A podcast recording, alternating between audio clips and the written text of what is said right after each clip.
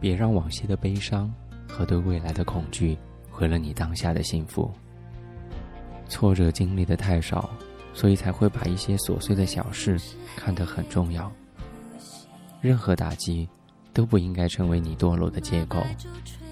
你改变不了这个世界，但是你可以改变自己，把自己从过去解放出来。前进的唯一方法是不要往后看。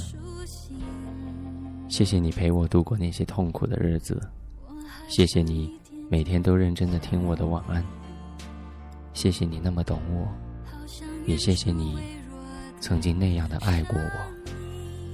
你要振作起来。没有什么是不可跨越的。生日快乐！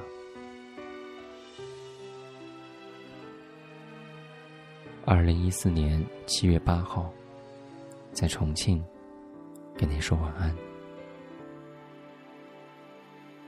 晚安。你送我的围巾和毛